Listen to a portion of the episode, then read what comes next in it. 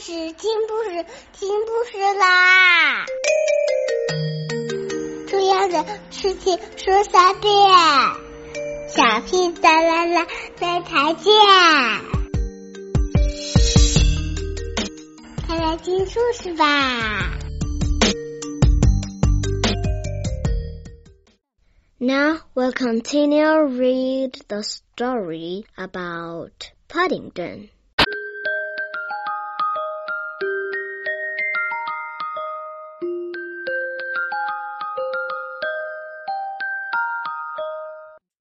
He stayed where he was, thinking about it, until the window became stained up and he couldn't see out anymore. Then he tried writing his name on the cloudy part with his paws. He began to wish it wasn't quite so long, as he soon ran out of cloud and it was rather difficult to spell. All the same, he climbed on to the dressing table and looked at himself in the mirror. It's a very important name. And I don't expect there are many bears in the world called Paddington.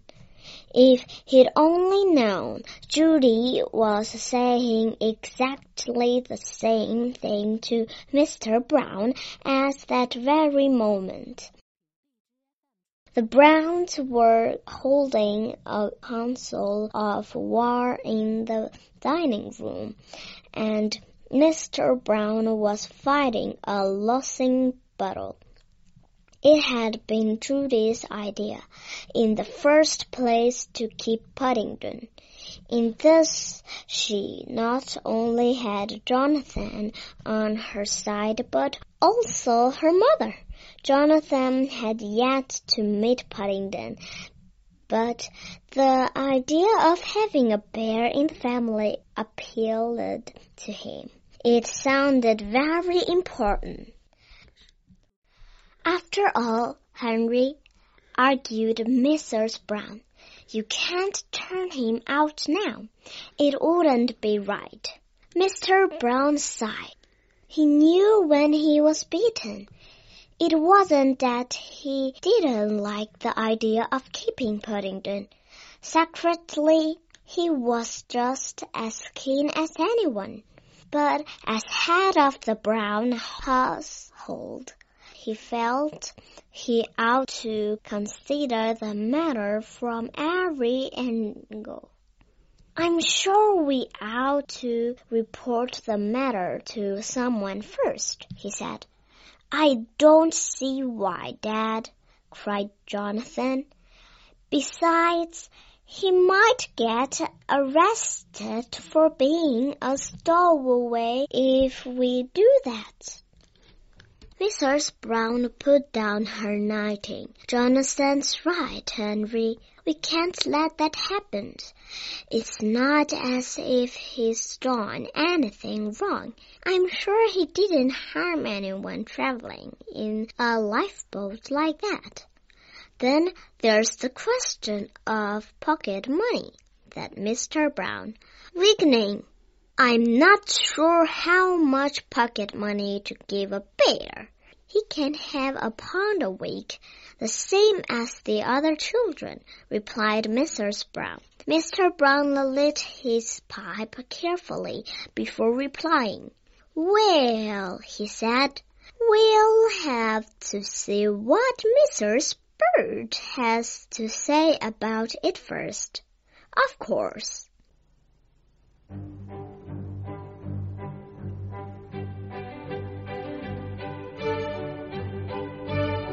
There was a triumphant chorus from the rest of the family.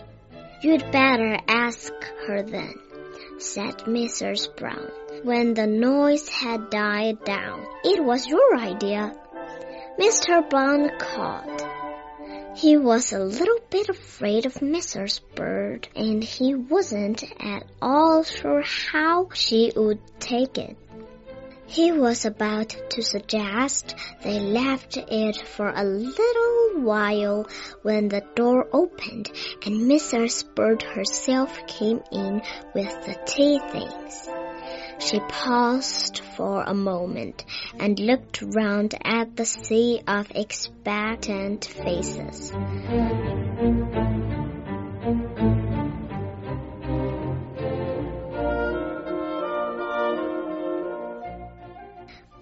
Suppose, she said, you want to tell me you've decided to keep that young Paddington.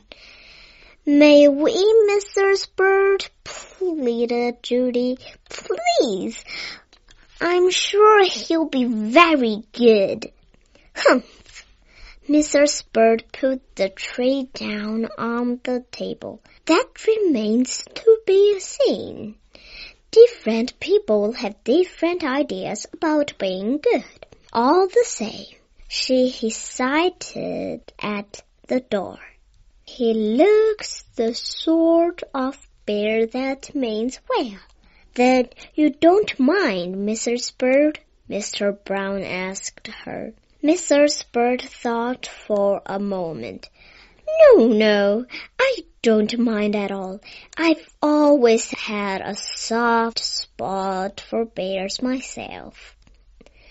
It'll be nice to have one about the house. Well, gasped Mrs. Brown as the door closed. Whoever would have thought it?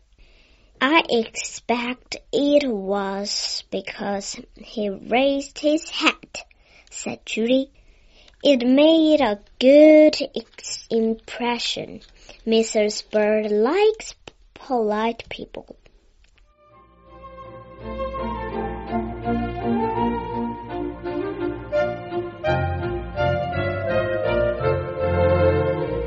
Mrs. Brown picked up her knitting again. I suppose someone ought to write and tell his Aunt Lucy. I'm sure she'd like to know he's safe. She turned to Judy. Perhaps it would be a nice thought if you and Jonathan wrote. By the way, said Mr. Brown, Come to think of it, where is Paddington? He's not still up in his room, is he? Judy looked up from the writing desk where she was searching for some notepaper. Oh, he's all right. He's just having a bath. A bath? Mrs. Brown's face took on a worried expression. He's rather small to be having a bath all by himself. Don't fuss so, Mary, grumbled Mr. Brown, settling himself down in the armchair with a newspaper. He's probably having the time of his life. Mr. Brown was fairly near the truth when he said Paddington was probably having the time of his life. Unfortunately, it wasn't it quite the way he made it. Blissfully unaware that his fate was being decided. Paddington was sitting in the middle of the bathroom floor drawing a map of South America with a tube of Mr. Brown's shaving cream. Paddington liked geography. At least he liked this sort of geography, which meant seeing strange places and new people before he left South America on his long journey to England, his Aunt Lucy, who was a very wise old bear, had done her best to teach him all she knew. She had told him all about the places he would see on the way, and she had spent many long hours reading to him about the people he would meet.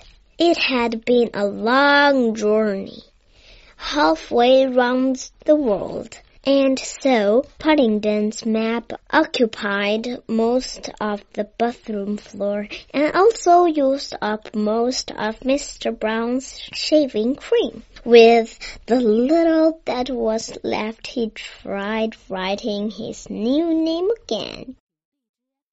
He had several attempts and finally decided on Paddington, it looked most important.